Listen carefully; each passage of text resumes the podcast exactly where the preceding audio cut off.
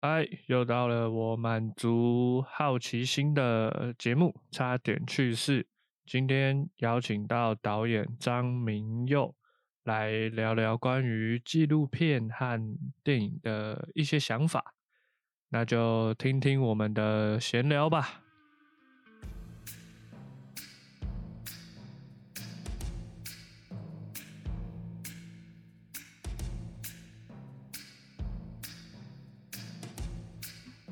好，你放轻松了吗？哦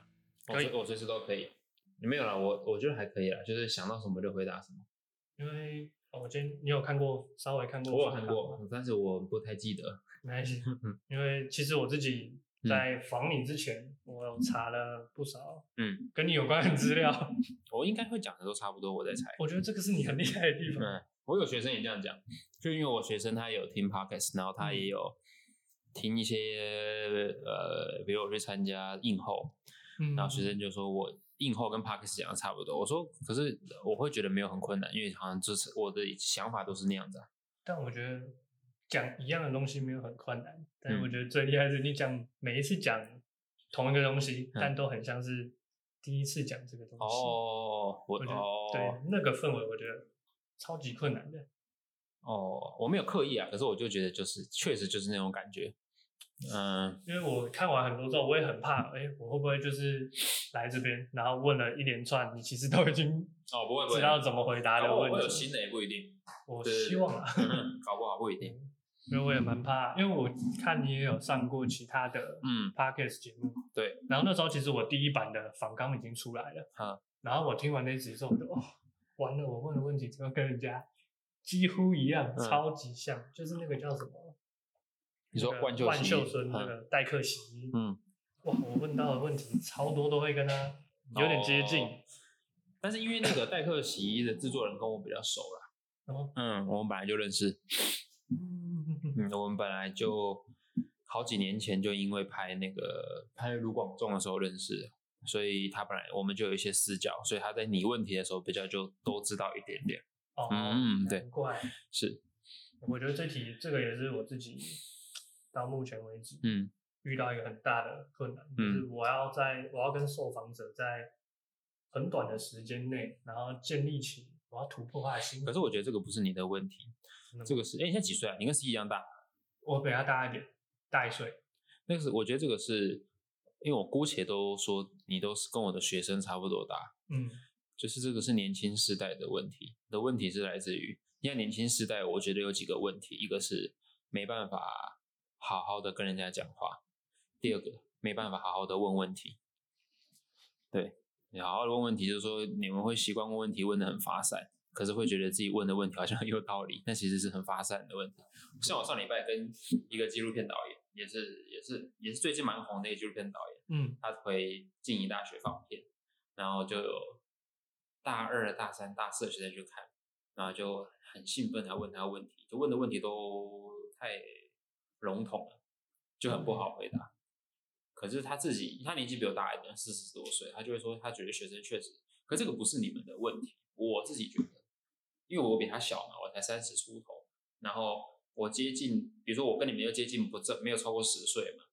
然后我哎、差不多也要十岁，我自己有在大学兼课，我会觉得那个是学生阅读的问题。比如说我上礼拜去台中女中那个映后，那有学生问我说他也想要念电影啊，念影像，我就跟他们说，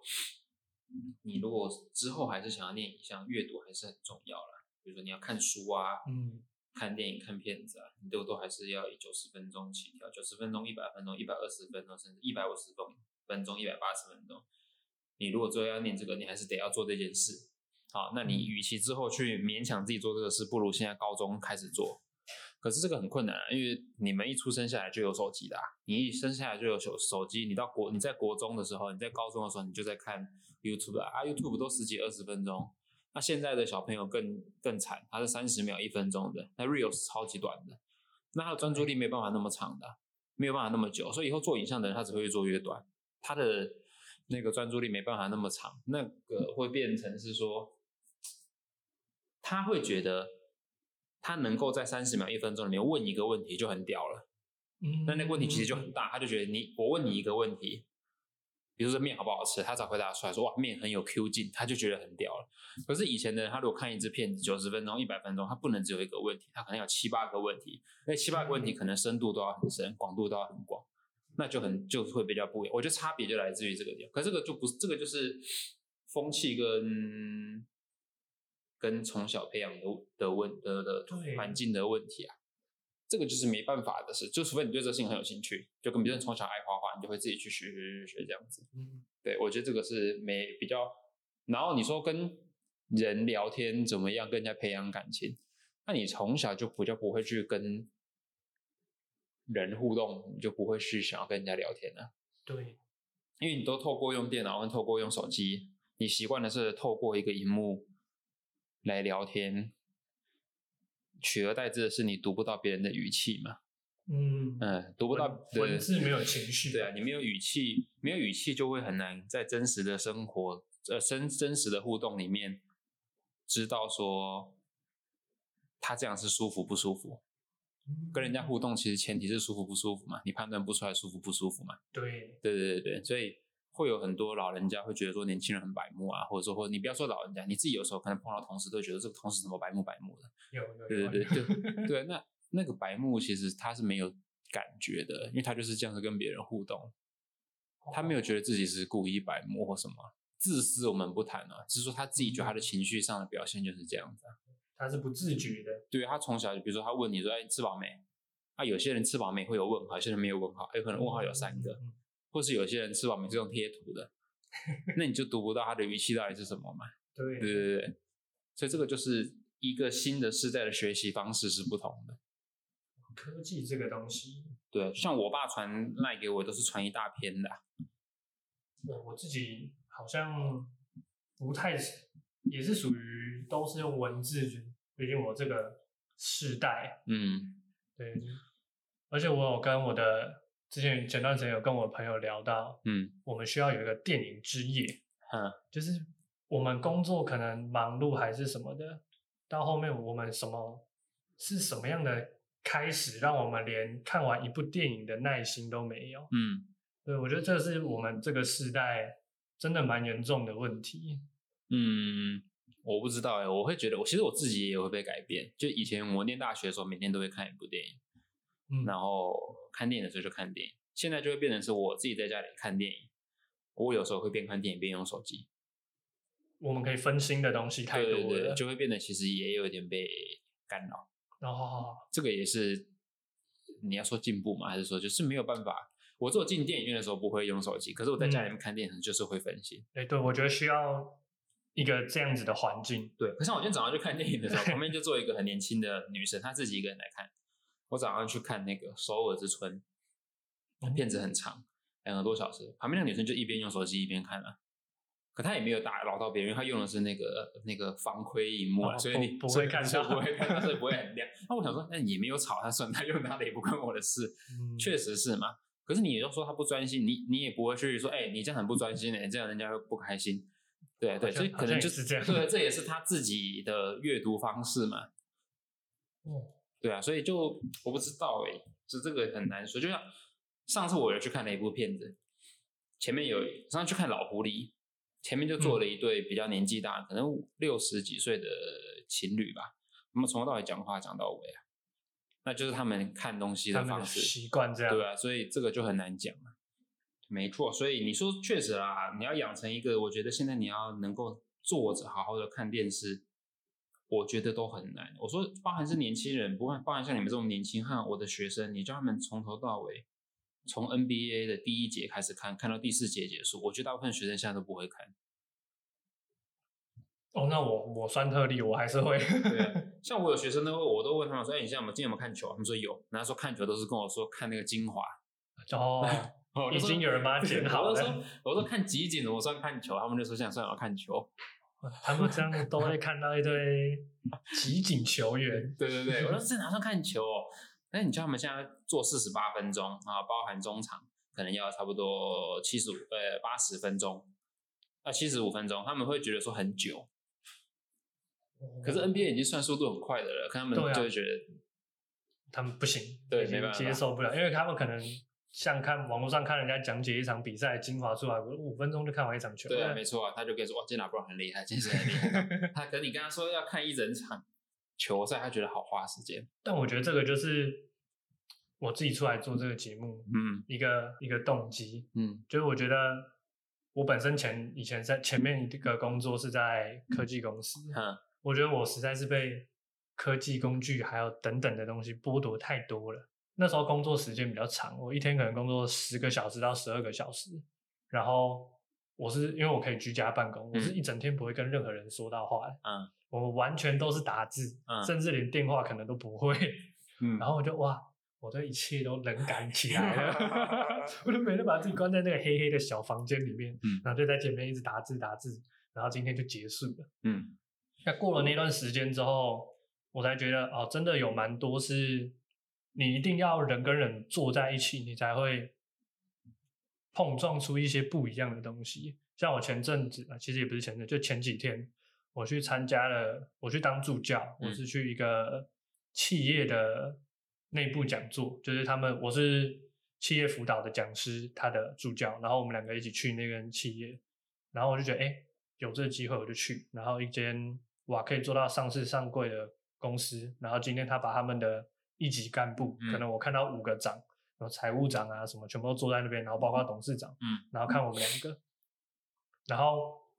我的讲师就跟我讲了一个很重要的东西，因为他叫我准备纸跟笔，那我就是以前的那个心态，为什么要纸跟笔？我们不是用电脑、用 Google 问卷、嗯用这些什么就可以帮他们完成这项这些工作了嘛？嗯我然后结果到当天的时候，大家把纸跟笔拿出来的聚在一起讨论的那个瞬间，我就知道这就是我以前的问题。嗯我以前就是靠着电脑，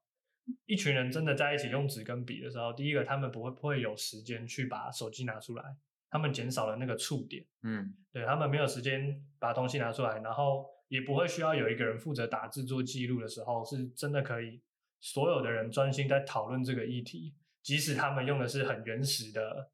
工具纸跟笔，嗯但是他们可以讨论到的东西是科技没有跟上的东西，嗯我就哦，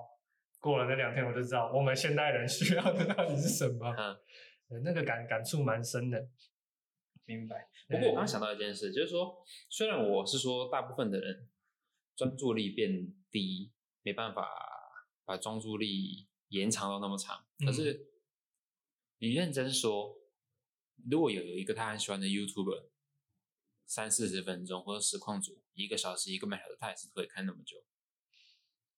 我觉得这跟那个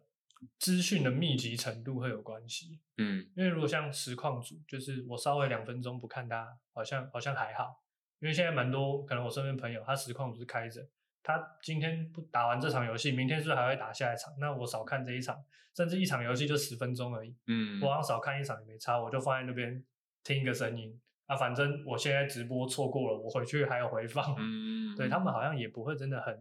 专注的就坐在电脑前面看他表演一整个小时这样。哦，明白我的一个小小的想法，是对，因为像电影这些东西就会有，嗯每一个镜头它都会有很大的资讯欸我刚量刚。想到一件事，额外想到，哎说不定你可以去跟 C 建议，叫他可以刺青的时候开直播，会不会有人喜哦欢看刺青直播啊？我觉得会有哎、对啊，对不对？会不会很有趣？这感觉是一个蛮好啊玩，因为它其实刺青的那个机器的那个声音，有对啊，点像反正他白也是噪音。对，反正也没事，还是个白噪音，就放在那边刺青啊，对不对？哎、 这是一个很棒的想法哎、对啊，刺青直播对啊，可你还可以，以你还可以去他那边跟他讲，可以反正也没事，他就放在那边，又不会拍到，又不会拍到那个客人的脸。对，他就只拍那个皮肤那一对啊，块而而且已，他就是拍从无到有啊，其实看起来也挺有成就感的、就像缩时一样啊。对啊然后就有兴趣的人，你对你这个做刺青师有兴趣的人，就跟你这个直播。对啊，没错，就是直播而已啊那。我觉得这个想法很棒 哎、对啊这个这个算一种纪录片吗？它也算啊。其实纪录其其实纪录片很广泛，嗯，认真讲，以前呃，你如果认真要讲那个监视器，也算是一种纪录片。哦啊，这个手法，对对对对，它也算是一种纪录嗯片。比如说，我们会讲有一种纪录片的流派，在很早期叫做呃停在墙壁上的苍蝇，就是说我都不参嗯与，就是意思就是说我希望我的摄影机就是在这个现场里面不参与任何的事情，就像苍蝇在墙壁上看着一切动。那其实就跟监视哦，器是一样的概就念。像很多那种，因为我自己很很爱看的一个片种是恐怖片，嗯，那我自己印象最深刻的那些恐怖片，都是以伪纪录片的形嗯式去拍出来的恐怖片。对对对，就类似这种概念。嗯，对，只是你的看的那种伪纪录片，他们都会先有一个大前提，告诉你说我现在在拍东西。对，嗯，他就跟你说我手持一个摄影机那种概念，说我现在正在进行一个拍摄的动作。对对对对，所以纪录片其实它的范围非常非常广泛，所以纪录片的手法非常非常多元。只是说我们会习惯说把它定义在说一个纪实的前提下，比如说纪实的真，比如说真实的素材，嗯，或真实的生活场景、真实的人、真实的什么，这样叫做纪录片。可其实纪录片可以塑造的东西很多种，它可以叫纪录片。嗯，你如果认真要讲，如果你的剧情片里面有很大量的呃真实素材，所以真实嗯素材包含比如说很大量的真实文献，或真实事件发生的那个人出来演戏，你嗯也不能说它不叫做纪录片，其实它是可以的。哦它其实是很复杂，这个定义上其实是很复杂的嗯那只是说，因为他在教材上面、教学上面啊，会喜欢说从以前的历史发展到后面来，喜欢用一些东西去把它越说越紧，越说越紧，好像把它分。最简单的分法就是说虚构片跟非虚构片这件事情嗯，区分。那只是我是觉得没有必要去讨论这件事情，就是一说定，要给不一定一定要给因为个定义。如果你是一个艺术创作者，这会让你很辛苦。呃，那现在在台湾，老师在讨论说纪录片是什么的那些学者也都退休得差不多了，所以我是觉得没有必要去讨论这种事情，真的，我觉得没有人会特别在意这个事情。嗯嗯、就是因为现在你去看所谓的纪录片影展，或者说真的是任何影展里面的纪录片类，其实都已经是跨界的了。所谓嗯跨界是说它没有所谓你你想象中纯的纪录片的样子，里面都会有很多东西在里面。对对对对对对，因为像你那时候有入围那个就是司司法奖，嗯对我我就有去看一些司法奖里面的选片，嗯，我发现他们拍很多东西其实都超硬的， 哦对啊，就是我因为我以前是会看一些金马选片那些的，嗯，对，什么选片指南，我就嗯好奇去看一下这样。然后我从来没有特别去关注过司法这个单元里面的东西，嗯然后因为有这个机会，我就去查，哦，他们里面的东西，我觉得甚至是有一点没有背景的人，你是看不懂那部片的。嗯，就你没有一点法学常识背景的人，你是没有办法看懂那部片的。嗯嗯对，这也是我那一天看完你的纪录片的时候，我很大的一个感触。嗯嗯，该怎么说？我觉得你用一个很不一样的，做一个类似侧访的角度，嗯嗯然后从侧面去描述侧面的一个人的视角。虽然他是当事发者，但他不是最核心的那个，嗯，他就是紧邻核心旁边的这一位。嗯，对我来说会有一种是以很主观，包括你要去拍出来的东西是很主观的一个角度去拍的。嗯，因为纪录片对我来讲，说到底它就是导演的创作，创作这个东西本来就是主观的。如果你要看很很客观的东西，什么他到底为什么可以翻案啊，或是他当初被判冤冤案的时候，为什么当下没有发生什么什么这些东西，其实你去看判决书就好了。嗯对我就觉得这个东西用主观的角度去讲是很棒的。嗯，那我在写访纲的时候，有跟我朋友讨论到，嗯他的想法会觉得纪录片它要记录的东西是真实的，是实是如果真的要讲是要记录一个真实事件的话，它应该是要用非常客观的角度去嗯做执行。然后我就跟他讲，那客观就是就是媒体而已啊，媒体嗯才需要客观。你的电影本身它是不需要主观的，它本来就是导演在传达的东西。嗯那这这部分你你有什么看法？就是因为你的片在其他的就是司法奖的东西比起来，你你的片我觉得算蛮特例的。哦，没有啦，如果你只谈主客观这件事情的话，嗯我觉得创作这件事情本来就很主观的，它不可能很客观，只有新闻才才需要很客观啊。我自己这么觉得我啦，也这么觉得。就是你就算是连新闻专题报道，嗯它都不见得很客观，因为新闻专题报道它都是要有一定的角度去谈事情，但它可以试着平衡。嗯，但是如果你是一天只有一分半的那种短的新闻，那就是得要很平衡、很客观的去讨论这件事情是什么。但是如果这件事情牵扯到呃创作，那纪录片本身就是一种创作嘛。如果我们对在谈电影的时候，那电影刚被发明或者被发现的时候，它本身就是一种纪录片啊了、因为电影刚被发明的时候是像火车进站这样的东西，你现在来看，嗯它其实就是拍火车进站这样的话，其实你以纪录片的这种狭隘的定义来看，其实它就是一种纪录片。那它其实就是它也没有什么足客观去讨论这件事情，它就拍这样的东西。可是如果你把它当做一种创作来看，在什么场域放，放给谁看，你的设嗯定上，其实它就是一种主观的。你有设定到你的观众，它本来就是一种很主观的。我自己觉得，哦我自己觉得是这个样子的。当你有有意识的去，传递你的观念，那就是你有主观叙了，事，你有观点，你有观众，你有想说的东西的时候，它不可能是极度客观的事情。哦哦哦哦哦，嗯，而且我也觉得这世界上没有极度客观的东西了。我你我也去觉得 对啊，因为你去你去美术馆看任何的作品都没有客观的，只能艺尽可术能作品都是主观的。那为什么我们要觉得呃视觉作品、影像作品，嗯，会要符合客观这件事呢？这个逻辑很奇怪啊。哎对不对对耶，对啊，你从你看从呃十三、十四、十五世纪开始，绘画、雕塑、八大八大艺术开始，你都觉得这些东西是很主观的啊。嗯呃，艺术家、雕塑家、绘画家在做东西的时候，都有他们的想法做，他们的想法的时候，那为什么呃影像创作者就得要很客观去做这些事情？我并不理解。嗯嗯，理由是什么？因为我的身边就是跟我一起讨论这个嗯访谈的那位朋友，他是觉得你今天纪录片既然它记录的是真实的东西的时候，，嗯他就不能掺杂过多的艺术的主观意识。然后我就跟他举了一部电影，就是、我不知道你有没有看过，它是硫磺岛的手指，然后它性质，然后它就是以美军攻占硫磺岛跟日军守着硫磺岛两部两个视角去拍完两部电影。嗯那这部片如果是给日本人看，跟美国人看，嗯是完全不一样的东西。我说他拍的也是一个史实，也是一个记录的东西，嗯但是他用两个视角，那对你来讲这样子是两个主观吗？他说没有，这是两个客观的描述。这个比较，嗯，他会觉得这是比较全方位，我用两个角度都去讲，我反而是客观的。如果我只当美国那个角度你的话，因为这个要先去看你这个朋友他的背景是什么。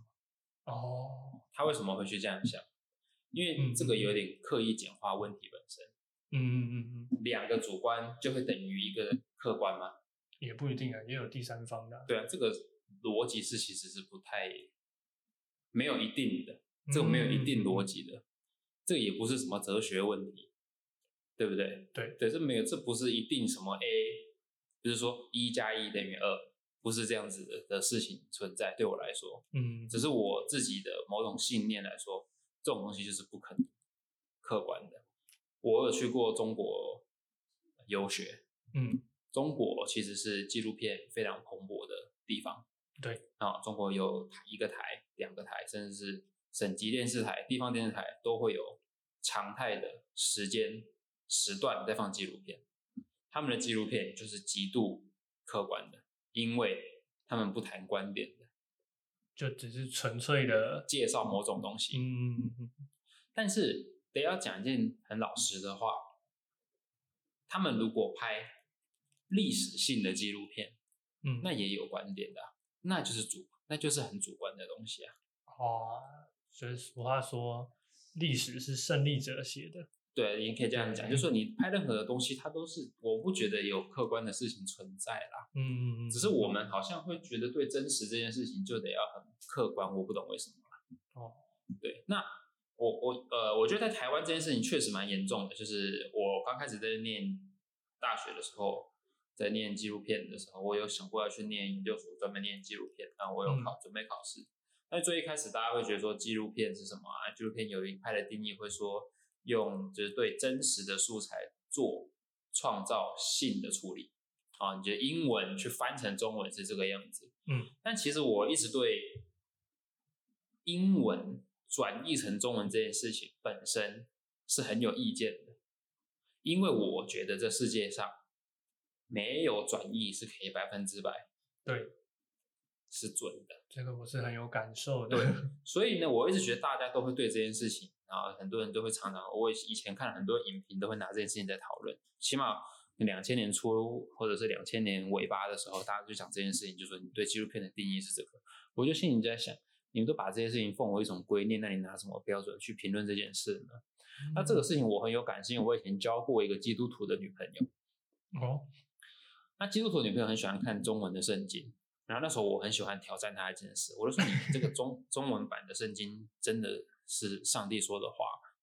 嗯，那他就说为什么不是？我说这个中文版的你是先从英文版翻过来，还是从拉丁文翻过来，还是从希伯来文翻翻过来？会不会只是那个翻译者对，看然到后他的嗯就觉得我在挑战他们，哦，然后我们就很常因为这种事情吵架。可是我没有想挑战，我是纯粹好奇。嗯嗯嗯，我的好奇点来自于中文版的圣经，它还要经过牧师转译，因为牧师看完中文版的圣经，他还要在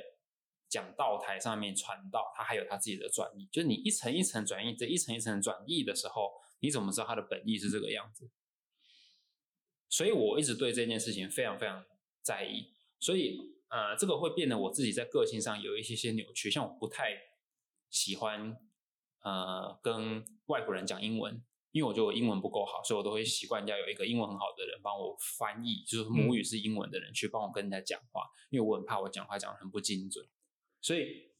讲到客观这件事情，或者讲到说这个这个纪录片到底定义是什么时候，我就会觉得说，那与其你讨论这个没有一个终点的，那倒不如你告诉我你自己的信念是什么。哦，我告诉你我自己的信念是什么，那就这样顺着下去就好。嗯那这个事情确实从我念书的时候，已经是大家在在意这个定义的尾巴了。到现在二零二三年、二零二四年了，也没什么人在讨论这个事情了。嗯嗯嗯嗯嗯，比如说我小时候，大家很在意纪录片伦理这件事，现在没人在意纪录片伦理 这件事。越真实的我越想看这样， 就纪录片伦理就是说，你有没有剥削你的被摄者嘛？嗯你有没有在片子里面觉得他那个被拍的那个人很快乐、他是不舒服的不舒服的？嗯现在也没人在讨论这件事啊，或者说拿摄影机拍一个跟你比较起来，呃，可能是很弱势的人，嗯好、你有没有因为你的摄影机是个很强势的武器，好、然后你有因为这个方式去拍到了一些画面，然后成就了这个。现在也没人在讨论这个了，现在大家只是觉得说这片子出来就是哦顺顺的哦哦、呃叙事很很 OK 什么，现在没人在讨论这个事，嗯这个是会改变的，我也觉得创作的语境是会改变的，社会会改变，除非做的太明显才会拿出来讨论。哦，比如说看得出来说，在画面里面看得出来说，哎，看得出来他在教他做什么事，很那个就刻意地指对，那就示看这得样出来。那不然，如果你任何的纪录片最后都还是要进到剪接那一关，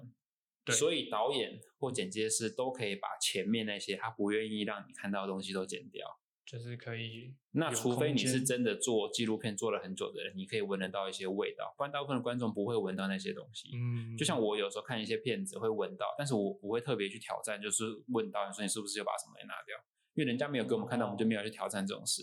除非他故意留，故意留就代表说你有什么目的。第二个就嗯是他没有意识到他自己做错事，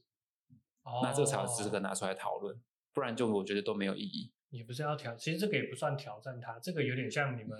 某种叮咛吧，对但有些人确实他不觉得他自己有错啊，就跟我们刚一开始讲的那个事情，就是说他没有觉得他自己白目啊，啊，对他对他的意识，他没有意识到这件事情啊，嗯或者他在学拍片的过程中，没有人提醒过他说，哎、这个事情不好，嗯，对不对？没有人跟他讲说，哎、你红灯右转不好，他就一天到晚红灯右转啊。对，他对不对知道这个是违规的对话，对对对他对就是会这么做。那确实伦理也没有什么违不违规啊，伦理又没有法则，对，因为每个人的道德都是浮动的。对所啊，以道德是没有是上下限，每个人不一样的啊、嗯，那讲到这个，就是我还有另外一个疑问，嗯，在拍纪录片的这个时候，嗯因为哦，这个我最近刚好做节目有一点小感想，嗯，就是毕竟被摄者他们不是专业的演员，他们一定会对镜头有恐惧，嗯，对，像我就有一个受访者，他平常讲话什么都都很很 free，很就是喷一堆干话，嗯但是当我提问一个时候，他前面有一个麦克风，他的那个麦克风恐惧症就来了，他突然就变得很呃很怕说错话或者是什么，他就整个变得很拘谨，然后就就爆掉，就录起来就就变得很尴尬这样。嗯但我跟他们私底下的相处是没问题的。那这个问题，我觉得在纪录片会更为严重啊，嗯因为你们不像拍剧情片，请来的演员本身就已经受过训练，嗯是不会畏惧镜头的，甚至可以无视在镜头前面表现的很自然。那纪录片这个东西，演员不是不是不是专业演员的，他可能就是个素人，甚至就是一个路人。这个情况下，怎么样的？像你拍，从那天起我们开始哭泣，你要嗯在他们家潜伏五到六年。嗯，这我我这个是我们后面可以再聊，但嗯我觉得这件事情真的是 太出乎我的意料了，嗯没有想到纪录片也耗时这么久。嗯，然后第二个第一个问题就是面对素人的时候怎么办嘛？然后第二个就是纪录片这个东西是可以喊卡的吗？嗯，对我有浅浅的两个疑问，第一个问题是，你跟你那个朋友是聊了几次，然后就拿麦克风给他录，两三次，聊了聊了两三次，拿麦克风，那就发现不行。对那你后面还有再尝试嘛？后面就是再跟他约时间，说我们他当下我们聊完回去的当下，他就是跟我说哦，我觉得我的今天的状况不是很好，我好拘谨啊什么嗯的。，那第二次呢？对，啊，第二次还没有，对啊，在还在准备的路上。我觉得可能多试几次就好了吧。哦，嗯，我觉得这个是刚开始拍纪录片的人都会遇到，比如说学生都会遇到这个问题，嗯，因为很多被摄者他都会没有摄影机在的时候很放松，摄影机在的时候就觉得怪怪的，嗯对，怪怪的，包含别人去外面走路、逛街，忽然间有摄影机跟着你拍，会觉得很别扭。以前更别扭，因为以前没有 YouTube 这种行业，对，以前现在的人在路上看到摄影机，对，就还好。会觉得还好。对，现以前会会有警察跑来问你在干嘛。嗯哦，对，以前 我在拍片的时候，会有人有人说你在干嘛这样子啊、嗯现在就还好，大家觉得啊随随便便还好，而且现在摄影嗯机越来越小，就要还以前比较大一点。对，我自己的做法会觉得说，就是有的时候录，有的时候不录。如果你单讲拍纪录片的时候，就有时嗯候你有带摄影机，那有的时候你不带。那有时候你带摄影机的时候录，有的时候你带摄影机的时候不录，嗯，他久了就会习惯这件事，他习惯这是一种行为模式就可以了。哦，那另外一个事情，其实这个的最大前提就是他知道你是他可以信任的人的时候，无论你录或不录，他都无所谓的时候，那这个东西就不存在了。嗯，我以前听过一个前辈讲一句话，就是说我们两个在这边讲话，他在这边拍我们，他说他保证十七分钟以后，我们就会忘记他在这里。他等等于隐身了，对他觉得说十七分钟后我们不会在意那个摄影机，你已经开始习惯嗯这对个他东说西就反正在你这还是里。他的意思就是你生活还是要过啊，嗯，你怎么可能会因为十七分钟后还觉得哎好烦啊？他一直在那边这样子，嗯，对，对，我会特别问这个问题，是因为我在看你的那部片的时候，嗯我的有有一段我的印象很深刻，就是你在拍苏炳坤夫妻的时候，嗯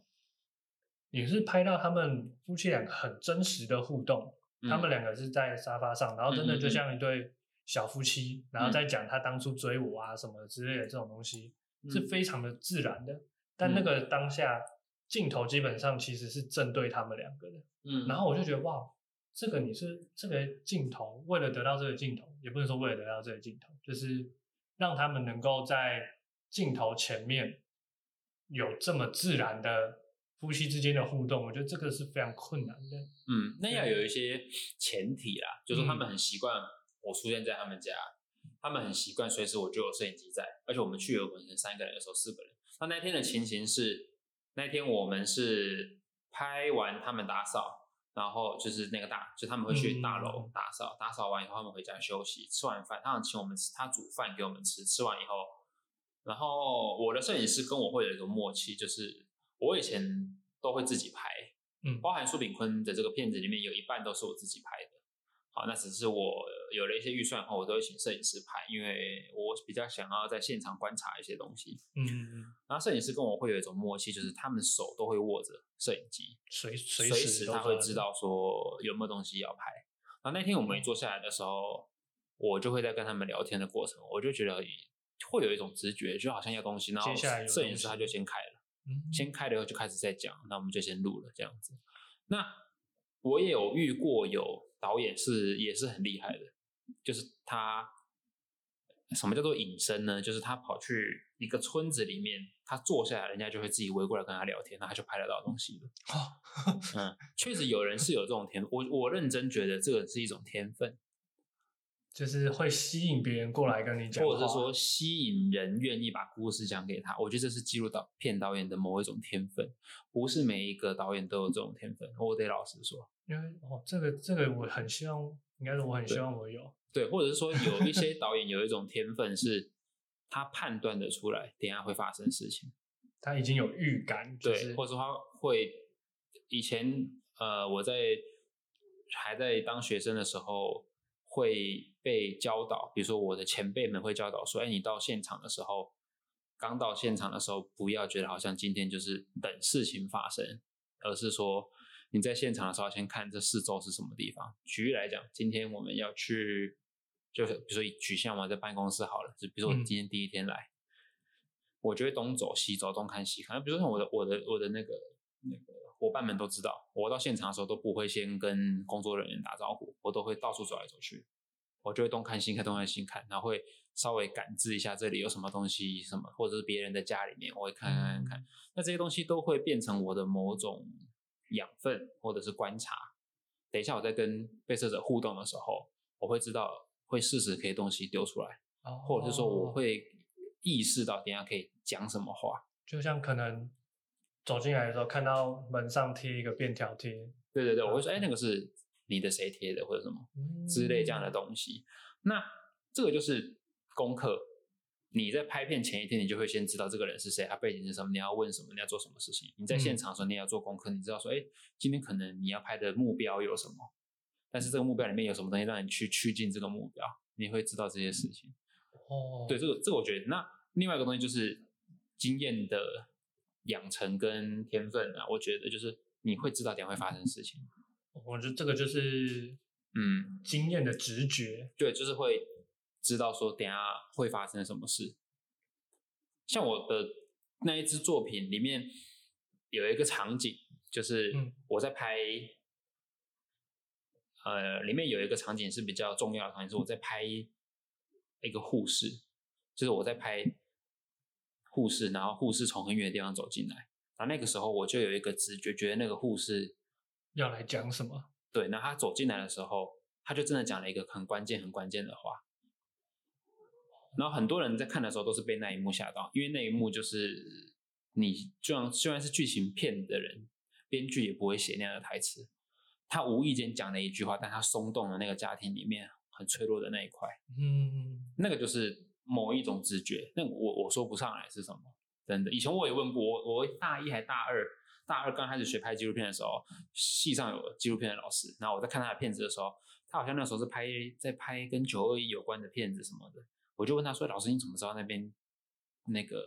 人准备要哭还是什么东西？”嗯他就说他不知道，就是一个直觉。哇，哦他就这样子。然后去年吧，去年我们刚好拍了一个那个离岛的节目，电视节目，嗯，就跟纪录片比较没有关系，可是纪实型的节目，然后就是在访谈一个中年人，然后我也有一个直觉，就是在跟他访谈的时候，我就觉得说，哎，好像等一下。这个问题问完，他应该会突然间崩溃。前面我讲的好好的哦、确实，我那个问题一问完，他就突然间崩溃。那个问题只是我问他说：“那你为什么会想要回来这里住？”他就突然间哭了。就是你会知道说有些东西是你可以影响到他的，但是我很难告诉你说是不是每个人问他这个他都会哭，因为这有时候是前面的铺陈，有时候是你问问题的方式，有时候是你跟他频率对的，他觉得说这个问他问题的人好像理解他，他对你产生一个共情，对，他就说砰，他就跑出来了，这样他突然间停不下来，停不下来。那有时候不是你刻意的，但是有一些纪录片导演确实是会有那个能力控制被摄者的情绪，对，这个很难讲。我觉得这个分很多种部分，你能不能节制的去控制你自己的这些天分？对，所以其实我可以这样解释，啊，不能说这样理解，就是纪录片就某方面而某个层面来讲，它其实是有剧本的。嗯，剧本哦，我觉得在创作者的心里面有啦，就是它还是你，你还是会有一个安排。我现在讲哪些故事是为了后续可以我不知道这样讲讲剧本吗？应该其实应该是说要有，起对码对要我来有啊说，我觉得有，不然我每一次出击都是随机的，那没有意义啊。哦，对嗯，但是以前很忌讳讲这件事，我我其实很紧张，我是不是该提这个问题？对以前的人很忌讳这件事情，就像我刚刚讲，两千年初的人会很忌讳说，你纪录片里面写说剧本是谁或者脚本是什么，嗯可是你说一个导演出击，比如说我今天要去拍啊，比如你今天要去做健康检查，嗯，我今天要出去出击，找摄影师、制片跟我甚至收音的人去拍幸福要做健康检查，我的目标就是要去看你检查的结果是什么，这不算一个目标嘛？其实算一个目标啊，对，我的目标那个路径就是要 approach 你的这个结果是什么，嗯，所以我要做的事情是，我要怎么样把这个场景建立起来，我要拍到什么，我要做到什么，怎么样去做这个，这个算不算是一种剧本？我觉得算嘞、我觉得，哎、我也觉得，我也觉得应那该只是算说你回来到剪接的时候，在做整个长片、做片子的时候，它要不要被拿掉，要不要被放进去而已。嗯，对，所以我觉得这个算嘞、欸嗯，对，因为这个也是我一直很纳闷的东西，要很真实的，它就不能被，它就不是被安排出来但的，它确实不是被安排的啦。对，对对对，可是你说我都是有意识的在拍你，嗯，或者是说在等待你走到哪里，等待你做什么东西，这算不算有剧本？嗯我觉得我算，觉得算，对。可是就是你的本事，对，因为它对你不能干涉对我它，不能说哎，幸福你走过来这边，对你从那边走过来，那个这个就是比较粗糙的方式。对，起码我自己不会用这种方式，但是我知道有人会用这种方式，因为你拍出来看不出来。哦，对，但是我自己是不会用这种方式。对，比如说我的被摄者在走路，比如说你看像苏大哥他们在走路，嗯，或是阿姨在买菜，我从来没有跟他们讲说，哎、你从那边走过来，再让我拍一下，我从来没有，我说他走他的，他就做他正常的动作，我自己跟摄影师说我们怎么切镜位，我们自己怎么等，自己怎么拍，嗯就是自己跟拍对，这我们样哦不妨碍他，我们用自己的方式。那我觉得纪录片的挑战真的比剧情片还要所以大我自己会觉得说，如果你要做一个很好的摄影师，就包含剧情片的摄影师，你要先从拍纪录片开始，因为你在那个线下马上就会自己去猜镜位，那你会马上要去想办法用自然光抢好的光在你的被摄主体上。我因为我们不能限制说啊，这个光这个角度漂亮，那对请你从这边走过嗯对来。对对对，通常不会了，但是我知道有人会这样做啦。嗯，可是那个也很容易看得出来。那我觉得记录就是对啊，就是电影看的够多，就会感受到这个镜头的安排其实蛮刻意的。对对，所以你会，所以你如果在看纪录片的时候，你会看得出来说，哎，这个摄影师，纪录片摄影师，他的这个镜头有它的意义，为什么这样拍，为什么这样做？嗯，对，所以我会觉得，如果你要就是是学生啊，或者是说当你考了摄影师，我会觉得从拍纪录片开始，确实是蛮好的入手啦，嗯因为那个东西不难，比较不好安排。对我自己是这么觉得啦。那只是可能也有可能，因为我自己之后念研究所是念那个电影，电影就是比较偏剧情片的，嗯，他们或许有些人就会觉得说我可能观念就没有跟本科跟那个传统的传学纪录片的人这样子比较近，我不知道，可是我觉得这也没什么好执拗的啦。嗯，但我觉得这个是，因为终归来讲，电影这些创作来看的话，最后还是得回归市场嘛。嗯，对啊，就是看，嗯、就看你怎么想。但是我会觉得这种事情是本来就应该存在的。嗯嗯，我为什么会讲回归市场这个东西？其实我那时候跟我朋友讨论的时候，我最大的第一个疑问就是，拍纪录片感觉没有钱赚，确实这啊，是一个很困难很难的议题，因为你拍的故事等等是可以引发很多社会的共鸣，嗯但它的本身却没有办法给你给这些投入时间的人带来利益，也就是他们不是既得利益者，既得利嗯益者反而变成看完纪录片的那些人。嗯，对我觉得这跟电影是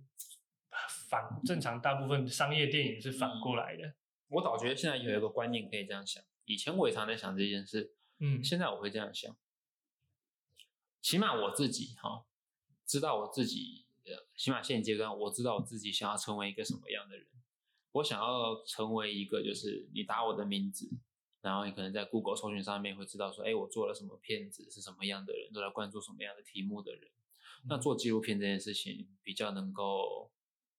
符合我做这件事，那换一个角度啊，就换另外一个层面来说，基本上拍电影现在没有人在赚钱的，很少，基本上很少数拍剧情片很少赚钱的。哦这个那我完全不知道。对，拍拍剧情片很少赚钱的，那个几率很低啊。他赚钱顶多就是打平啊，打平你要么就是卖 OTT 什么的。那如果是这个样子，我觉得做一点点自己还想做的事情，或者说拍一些些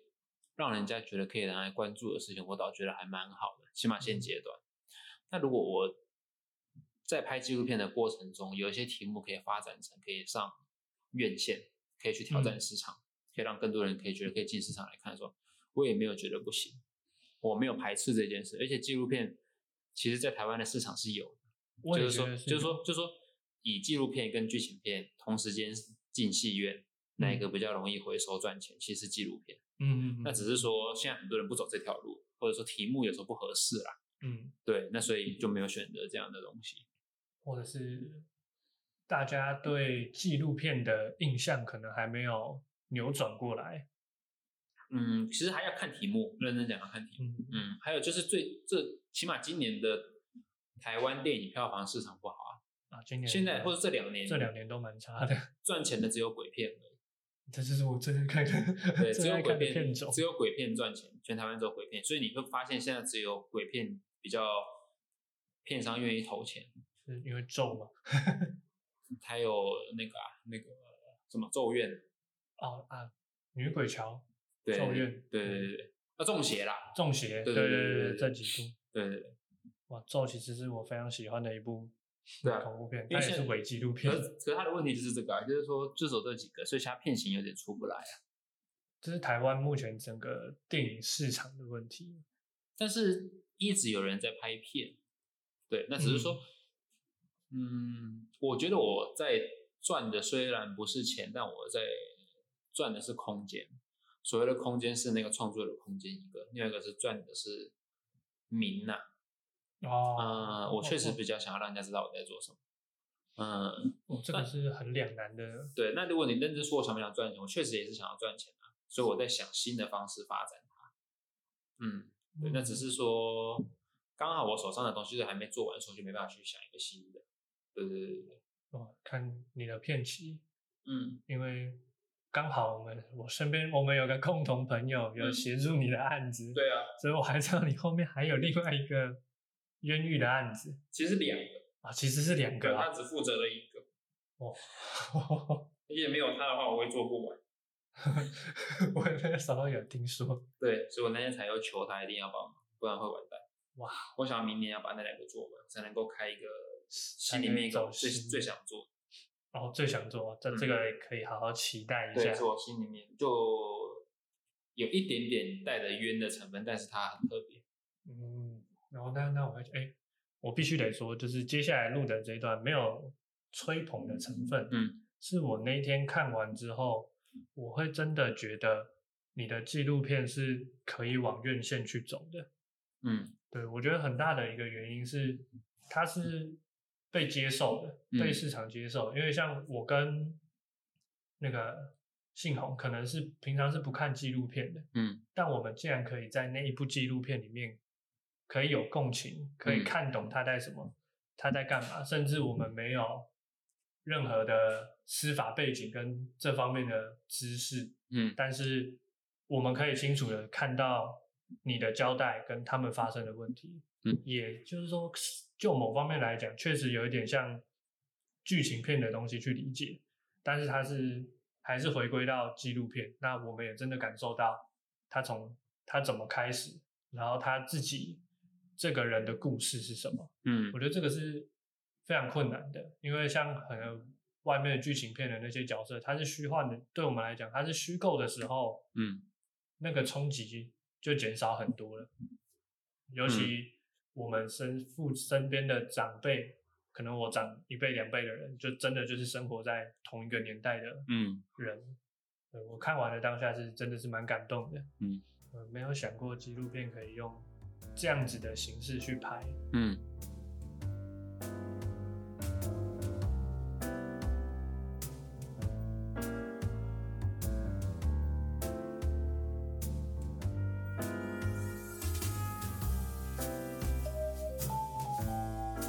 好哦，那碍于时长，本集节目先到这啦。